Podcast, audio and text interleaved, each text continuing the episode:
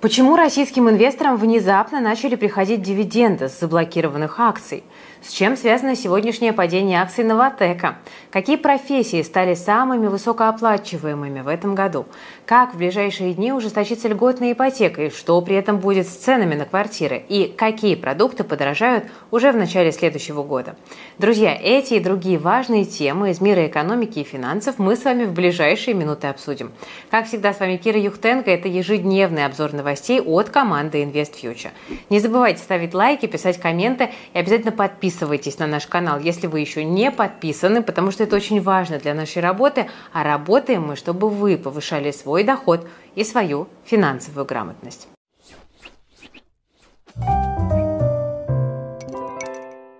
Ну что ж, друзья, сегодняшний выпуск я начну с очень неожиданной и приятной новости, о которой, кстати, сообщили нам наши подписчики, и за это вам, друзья, большое спасибо. Дело в том, что российским инвесторам внезапно начали приходить дивиденды по заблокированным иностранным акциям. Мы с командой покопались, посоветовались с экспертами и, кажется, разобрались, что же все-таки происходит. Итак, смотрите, у нас с прошлой недели заработал ноябрьский указ президента номер 655. Он определяет порядок расчетов по заблокированным бумагам. И речь идет как о зарубежных инвестициях в Россию, так и о наших в зарубежные бумаги. Если попробовать перевести с бюрократического языка на нормальный, то суть здесь такая. В иностранных депозитариях, Юроклире и Клирстриме застряло много денег и активов российских инвесторов, о чем вы прекрасно знаете. По данным Минфина, всего активы заблокированы у 3,5 миллионов россиян. Общая сумма – полтора, на минуточку, триллиона рублей. В то же время в России остались средства нерезидентов на счетах типа С. Как сообщал ЦБ, это более 280 миллиардов рублей. Наши инвесторы в качестве выплат по замороженным бумагам получат деньги со счетов типа С, ну а иностранцы заберут то, что застряло в Евроклире и Клирстриме. Ноябрьский указ также регламентирует порядок выплат. В ходе первого транша их получат физлица, которые владеют заблокированными акциями и американскими депозитарными расписками, ну а также частично и владельцы облигаций. Об этом нашей редакции рассказала эксперт по санкционному праву Елена Рязанова. Остальные получат свои замороженные доходы по бумагам уже в следующем году.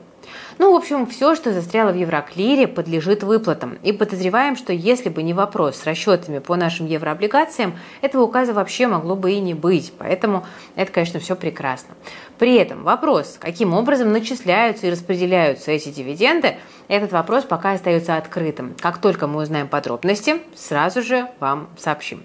Ну а вы пока в комментариях расскажите, как обстоят дела с вашими заблокированными бумагами, начали ли уже приходить дивиденды или вам еще нет. Мне пока нет.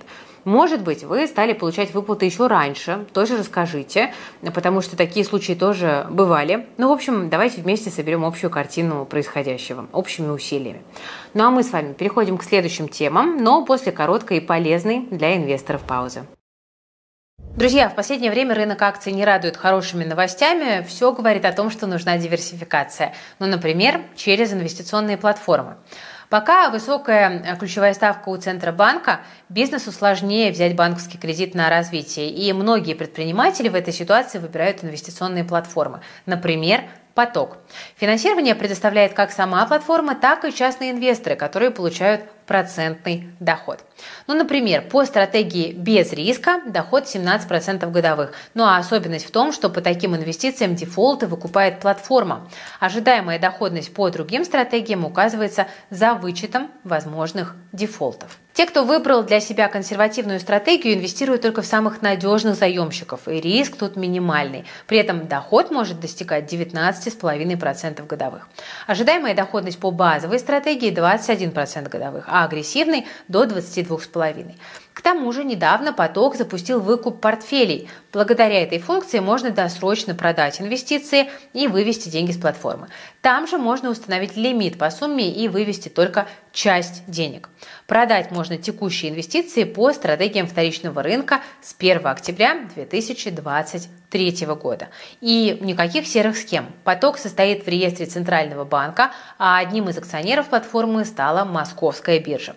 Заработать с потоком можно больше, чем на депозитах, акциях и облигациях. Я сама пользуюсь потоком и, как видите, за несколько месяцев достигла ожидаемой доходностью в 16,47% годовых. Почти 16,5 тысяч рублей на каждые 100 тысяч инвестиций. Оцените поток лично. Подключиться к платформе можно по ссылке в описании к этому видео. И по ней же доступен приветственный бонус, плюс 14% годовых на первое пополнение от 20 тысяч рублей. Ну а если вы предприниматель и хотите получить капитал на дело мечты, то переходите по отдельной ссылке, в описании она тоже есть, знакомьтесь с условиями и начинайте привлекать инвестиции в свой бизнес. А теперь, друзья, возвращаемся к рынку акций, который сейчас, как я уже говорила, новостями особо не радует. Сегодня индекс Мосбиржи устойчиво снижался в течение всего дня. К вечеру падение, правда, немножечко приостановилось, но тем не менее за день индекс около 1% потерял. Вероятно, инвесторы начали фиксировать прибыль, прибыль после четырехдневного роста. Также фоном для снижения стали негативные сигналы с внешних фондовых площадок и падающая нефть. При этом ослабление рубля, которое обычно поддерживает наш рынок, сегодня не помогло.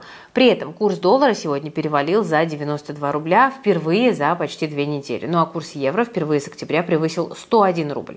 Однако эти скачки, судя по графикам, связаны с отдельными крупными закупками валюты. И в обозримом будущем российская валюта вряд ли снижаться продолжит.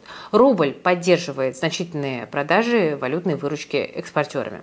Кстати, о них бумаги экспортеров на Мосбирже сегодня в основном снижаются. Например, в минусе почти весь нефтегаз у нас. Ну а Новотек вообще в лидерах по снижению. В моменте бумаги компании на 5% упали. Сначала акции снижались без особых новостей, но к вечеру появилось сообщение о том, что Новотек уведомил своих покупателей о некоем форс-мажоре по поводу будущих поставок с Арктик СПГ-2. Об этом написало агентство Рейтер. И, вероятно, это связано с недавними санкциями США против этого проекта. Пока неизвестно, что именно означает объявление форс-мажора. Ну, в крайнем случае, это может быть приостановка Арктик СПГ-2. Также вполне возможно, что Новотек не успевает запустить проект до конца года, и сроки в итоге сдвинут. Ну а это может негативно сказаться на будущей прибыли из-за вероятного снижения поставок. Что у нас по другим секторам? Красной зоне сегодня все финансовые компании и банки, за исключением Совкомбанка, который на прошлой неделе у нас на Мосбиржу только выбрался. Скорее всего, инвесторов порадовали свежие новости. А, дело в том, что в четверг апелляционный суд в Москве поддержал решение нижестоящей инстанции взыскать с американского Ситибанка, его российской дочки, 24 миллиона долларов в пользу Совкомбанка.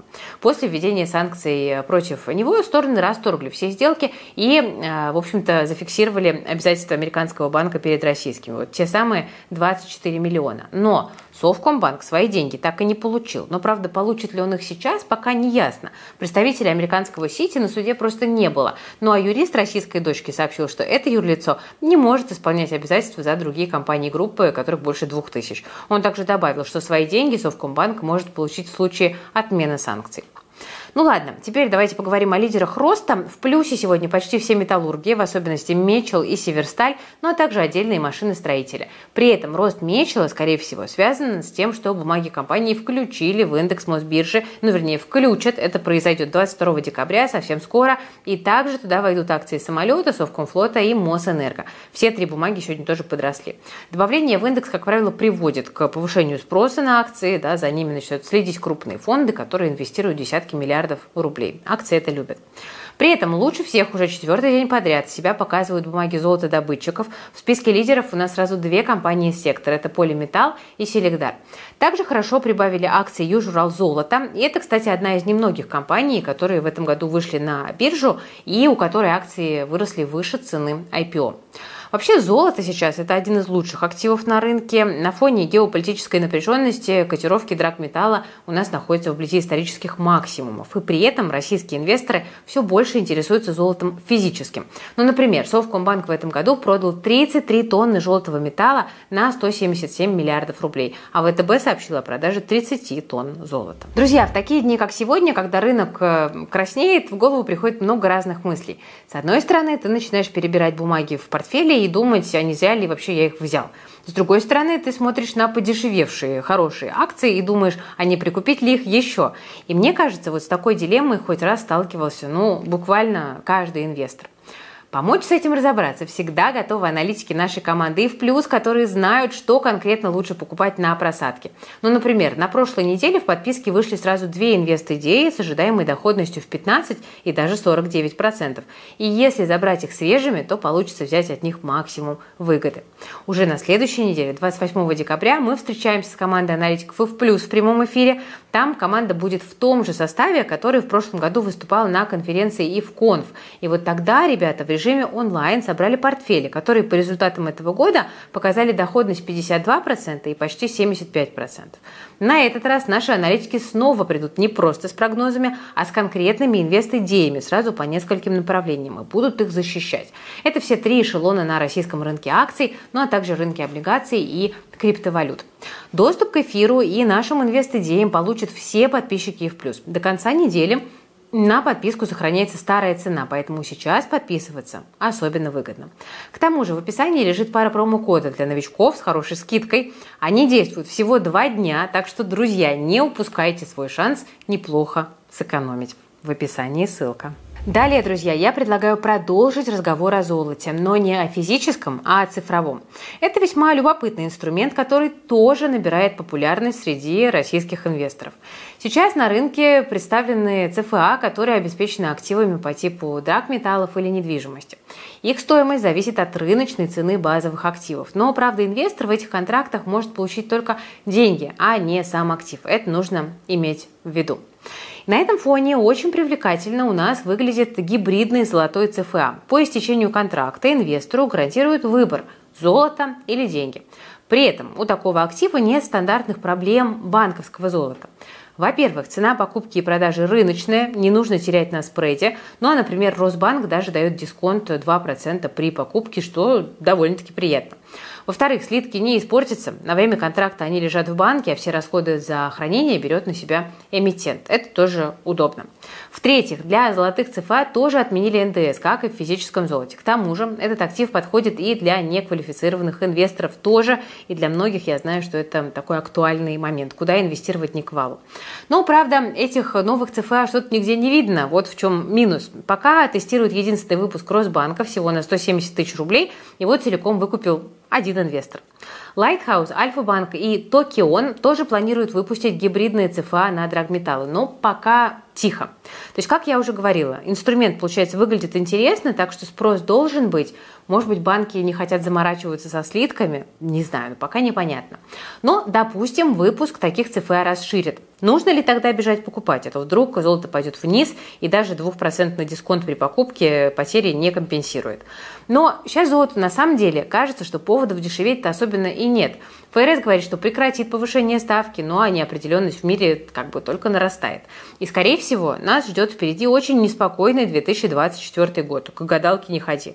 С одной стороны, выборы в США, России, Индии, на Тайване, с другой – продолжение военных конфликтов. И в такой ситуации инвесторы будут всеми руками и ногами держаться за надежные активы. Так что я, на самом деле, ставлю на золото в 2024 году. Так, друзья, что-то мы с вами давненько не говорили про рынок недвижимости, а там, между прочим, накопилось у нас немало важных новостей. Самое главное – это, конечно, ужесточение льготной ипотеки с 23 декабря. Изменения есть практически по всем программам. Меньше всего затронули семейную ипотеку, но все-таки власти всерьез озаботились демографическими проблемами в стране. Ну а чтобы заводить семью и рожать детей, людям нужно где-то жить. И главное, как-то это самое жилье еще и умудряться покупать. Поэтому правительство сохранит основные параметры семейной ипотеки. Доступны все те же 12 миллионов рублей под 6%, с первым взносом 20%, но с 23 декабря можно будет оформить только один договор на одного заемщика. До этого было разрешено брать сколько угодно семейных ипотек. Во многом из-за этого рынок и начал перегреваться, ну а цены на новостройки поползли наверх. Так что ограничения вполне, в общем-то, логичные и ожидаемые. При этом есть исключение. Если после оформления семейной ипотеки у вас еще один ребенок внезапно завелся, а первый договор полностью погашен, то вы можете взять еще одну такую ипотеку, но с условием, что новое жилье по общей площади будет больше предыдущего. И еще одна важная деталь, которую нужно подсветить. По нынешним правилам для получения семейной ипотеки ребенок должен родиться до 31 декабря 2023 года включительно, то есть осталось всего 10 дней. Но как-то что-то похоже, что это условие все-таки изменит. Официально программа пока действует до 1 июля следующего года, ну а президент на днях выступил за то, чтобы ее продлить. Так что можно не спешить срочно рожать ребенка, судя по всему. А, ну, смотрите, власти в целом намерены активнее поддерживать семьи. Ну, например, сегодня предложили ввести механизм поэтапного погашения ипотеки при рождении детей. За первого ребенка хотят давать 500 тысяч рублей, за второго 600, за третьего 700. То есть таким образом семьи с детьми суммарно смогут получить до 1 миллиона 800 тысяч рублей э, на погашение ипотеки. Это должно сочетаться с мат-капиталом. Параллельно с поддержкой семейной ипотеки власти решили постепенно сворачивать другие программы с господдержкой. Ну, например, значительно задушили льготную ипотеку под 8%. Первый взнос по ней с 23 декабря увеличивается с 20% до 30%. Также уравниваются все регионы. Максимальная сумма ипотеки снизится с 12 до 6 миллионов рублей. Это касается Москвы, Питера и их областей. И что самое интересное, банки больше не смогут сочетать эту ипотеку с рыночной, то есть никаких нам больше комбо-ипотек. А ведь они были весьма востребованы на столичном рынке. С момента их запуска заемщики могли сочетать сумму льготного кредита с дополнительной суммой, взятой по рыночной ставке. Это позволяло им приобрести квартиру большей стоимости или площади. Ну а с лимитом 6 миллионов рублей и первым взносом в 30% в Москве теперь можно будет купить разве что студию за МКАДом. Ну и наверняка такие квартиры теперь ждет взрывная волна роста. При этом ужесточение льготных программ в целом должно привести к сокращению спроса на новостройки, ну а значит и к снижению их стоимости. Ну, например, в Госдуме ждут, что цены на квартиры к следующему лету могут снизиться на 30%. Однако те, кто разбирается в рынке, знают, что существуют объекты, которые будут при любых условиях дорожать. И чем раньше вы такое жилье купите, тем большую выгоду оно вам в перспективе принесет. Поэтому Автор нашего телеграм-канала «Деньги из бетона», эксперт по недвижимости с многолетним опытом, составил специальный чек-лист. Он поможет вам отличить квартиру, которая будет всегда расти в цене. А забрать эту инструкцию можно совершенно бесплатно. Просто переходите в канал по QR-коду на вашем экране или по ссылочке в описании под видео. И не забудьте на «Деньги из бетона» подписаться. Там вы найдете самые свежие новости о рынке недвижимости и полезные советы для тех, кто хочет купить или продать жилье. Ну, в общем, очень полезная подписка, настоятельно рекомендую. Ссылка в описании. Ну а сейчас, друзья, новость для тех, кто задумывается о смене работы в следующем году. А таких среди россиян, по последним опросам, почти 60%. Так вот, сервис Headhunter сегодня представил список самых высокооплачиваемых профессий уходящего года. Возглавили его представители IT, ну а конкретно DevOps-инженеры, которым в среднем предлагали 214 тысяч рублей. Они должны не только иметь знания в области разработки и эксплуатации, но и обладать прокачанными коммуникативными навыками. Это необходимо, чтобы связывать между собой разные команды в процессе разработки IT-продукта. Таких специалистов на рынке труда на самом деле довольно мало, поэтому и зарплаты у них соответствующие. Второе место в топе HeadHunter занимают дата-сайентисты, которые в этом году в среднем получали чуть более 200 тысяч рублей. Эти люди работают с огромными объемами данных, анализируют, ищут закономерности и делают нужные выводы. Такие специалисты могут найти работу практически в любой сфере, но чаще всего это большой бизнес, стартапы и научные организации. Есть в подборке, кстати, и более традиционные профессии. Не расстраивайтесь, если вы не айтишник. Ну, например, агент по недвижимости, геодезист, брокер – и машинист. Они в этом году в среднем получали 120-130 тысяч рублей в месяц. Э, кто такой брокер в этом контексте, я не очень понимаю, но явно не биржевой. В рейтинге представлены и рабочие специальности тоже. Например, токари, фрезеровщики, шлифовщики, прорабы и мастера строительно-монтажных работ. По данным HeadHunter им предлагали около 105 тысяч рублей. Кстати, отдельный топ сервис составил для топ-менеджеров. Среди них самые большие предложения по зарплате получали руководители группы разработки – 193,5 тысячи рублей. Директорам по информационным технологиям в среднем предлагали чуть больше 150 тысяч. То же самое касается коммерческих и финансовых директоров. А вот генеральным платили чуть-чуть меньше – 147 тысяч. Ну, теперь вы знаете, друзья, к каким профессиям можно присмотреться, если в следующем году вы планируете увеличить свой доход. А вот стоит ли хвастаться перед коллегами своей высокой зарплатой, на эту тему тоже есть свежее исследование. Сервис Superjob сообщает, что данные по доходам сотрудников открыты для всех желающих только в каждой пятой компании. То есть большинство работодателей не хотят эту информацию разглашать. Но тем не менее, почти 80% работников все равно в курсе, сколько их коллеги зарабатывают. Но примерно треть из них даже знает, какая зарплата у их непосредственного руководителя. При этом подобная ситуация может приводить к конфликтам на рабочем месте, и это довольно очевидно Это отмечают и эксперты. Ну, например, почти 40% граждан считают несправедливым, что они получают меньше своих коллег. Ну а каждый седьмой россиянин по опросам готов уволиться, если узнает, что его сослуживец с такой же квалификацией зарабатывает больше него.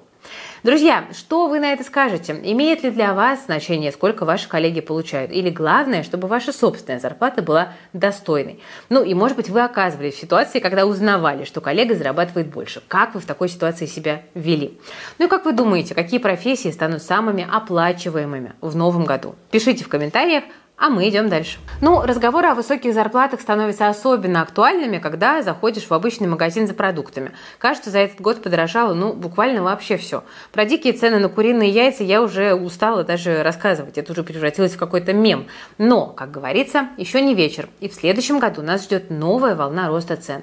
Вот по данным коммерсанта, производители и дистрибьюторы уже предупредили об этом торговые сети. Уже в январе подорожает широкий перечень товаров, среди них молочка, кофе, соки, рис и кондитер кондитерские изделия. Отпускные цены на эти продукты вырастут от 5 до 20%, и, соответственно, покупатели могут ждать еще большего повышения. Основные причины здесь уже хорошо известны. Рост курса валюты, из-за которого увеличиваются затраты на импортное сырье и упаковку, ну а также подражание перевозок внутри страны более чем на треть. Логистические компании объясняют это ростом затрат на персонал на фоне дефицита кадров и увеличения затрат на обновление автопарка и аренду складов. При этом причин для снижения цен на транспортировку участники рынка в ближайшее время не видят. В Минсельхозе заявили коммерсанту, что ситуация с ростом цен на отдельные продукты находится на особом контроле. Но, правда, контролировать цены на те же яйца у ведомства пока что не очень получается. Очень надеюсь, что все-таки меры сработают. Кстати, в случае с кофе и рисом добавляются факторы, на которые наш Минсельхоз точно не может повлиять. Ну, например, кофейные зерна дорожают из-за засухи в Бразилии, ну а рис растет в цене, потому что Индия и Таиланд закрыли экспорт из-за неурожая. Россия импортирует от 30 до 50% этого продукта, поэтому тут мы зависим. Ну, в общем, друзья, собираемся силами и готовимся к тому, что поход в обычный магазин в следующем году станет по-настоящему дорогим удовольствием. Кстати, расскажите, какие товары больше всего подорожали в вашей личной потребительской корзине и заодно поделитесь лайфхаком, как вы экономите на покупке продуктов. Я думаю, что такие советы сейчас никому не будут лишними. Ну и знаете, э, я хотела бы сказать, что, конечно, вот в такой ситуации, когда все дорожает, возникает желание опустить руки и эту ответственность на кого-то переложить, да, то есть там вот, ну, мол, там, не знаю, ритейлеры плохие там, или власти плохие, или кто-то еще плохой. А, я, конечно, как бы не могу здесь ничего комментировать, но, с другой стороны, жаловаться-то смысла нет – Поэтому на 2024 год я думаю, что нам всем нужно загадывать себе повышение зарплаты и не только о нем мечтать, но и прикладывать усилия для того, чтобы оно случилось. Да? Если вы будете здесь занимать проактивную позицию, то, наверное, все-таки инфляция будет ощущаться не так болезненно. Поэтому нам всем советую не опускать лапки и бороться за свое благосостояние. Кроме нас, никто о нем не побеспокоится. Друзья, ну а у меня на этом все. Если выпуск вам понравился, то не жадничайте, пожалуйста, ставьте лайк под видео. Если вы на наш канал еще не подписаны, исправляйтесь, подписывайтесь скорее, потому что я знаю, что многие смотрят без подписки. Мы вас видим. Подписывайтесь, будьте с нами каждый день. Друзья, все полезные ссылочки вы найдете в описании к этому видео. Подписывайтесь на телеграм-канал «Деньги из бетона», где публикуются появляются лучшие материалы про инвестиции в недвижимость, тщательно одобренные нашей командой. Ну и ссылочка на платформу и в плюс, нашу техобразовательную платформу для инвесторов, тоже в описании к этому видео. Присоединяйтесь и учитесь управлять своими деньгами, чтобы они не управляли вами. С вами была Кира Юхтенко, команда InvestFuture. Берегите, пожалуйста, себя, своих близких, свои деньги. Всем пока и до завтра.